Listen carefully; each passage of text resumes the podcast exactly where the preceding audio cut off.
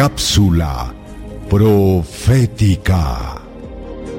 Si los 490 años o 70 semanas anunciados en Daniel 9 establecen que el año 34 después de Cristo es su cumplimiento, ¿cuándo entonces terminan las 2300 tardes y mañanas para que el santuario sea purificado?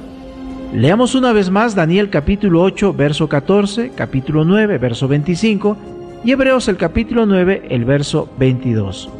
Y él dijo, hasta 2300 tardes y mañanas, luego el santuario será purificado. El 9.25 declara, Sabe pues y entiende que desde la salida de la orden para restaurar y edificar a Jerusalén hasta el Mesías príncipe, habrá siete semanas y sesenta y dos semanas se volverá a edificar la plaza y el muro en tiempos angustiosos.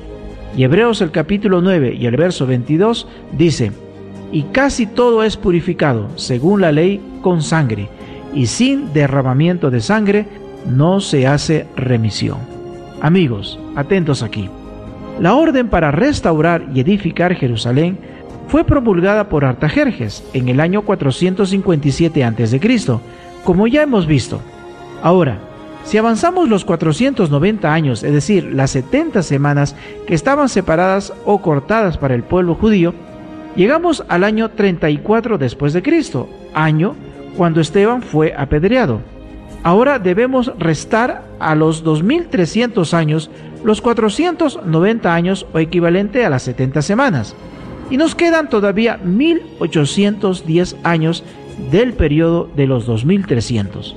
¿Qué hacer? Bueno, ahora debemos sumar al año 34 el año del fin de las 70 semanas o 490 años, los 1810 restantes.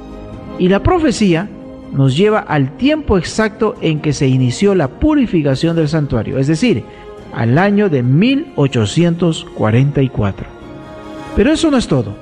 Haciendo un paralelo entre el décimo día del séptimo mes del calendario judío, día en que se celebraba la expiación en Israel, Levíticos 16-29, con nuestro calendario gregoriano actual, llegamos al día 22 de octubre de 1844. ¿Deseas recibir la guía práctica de estudio Profecías de Daniel o la Biblia habla? Solicítalo hoy mismo escribiendo a esperanza.nuevotiempo.org.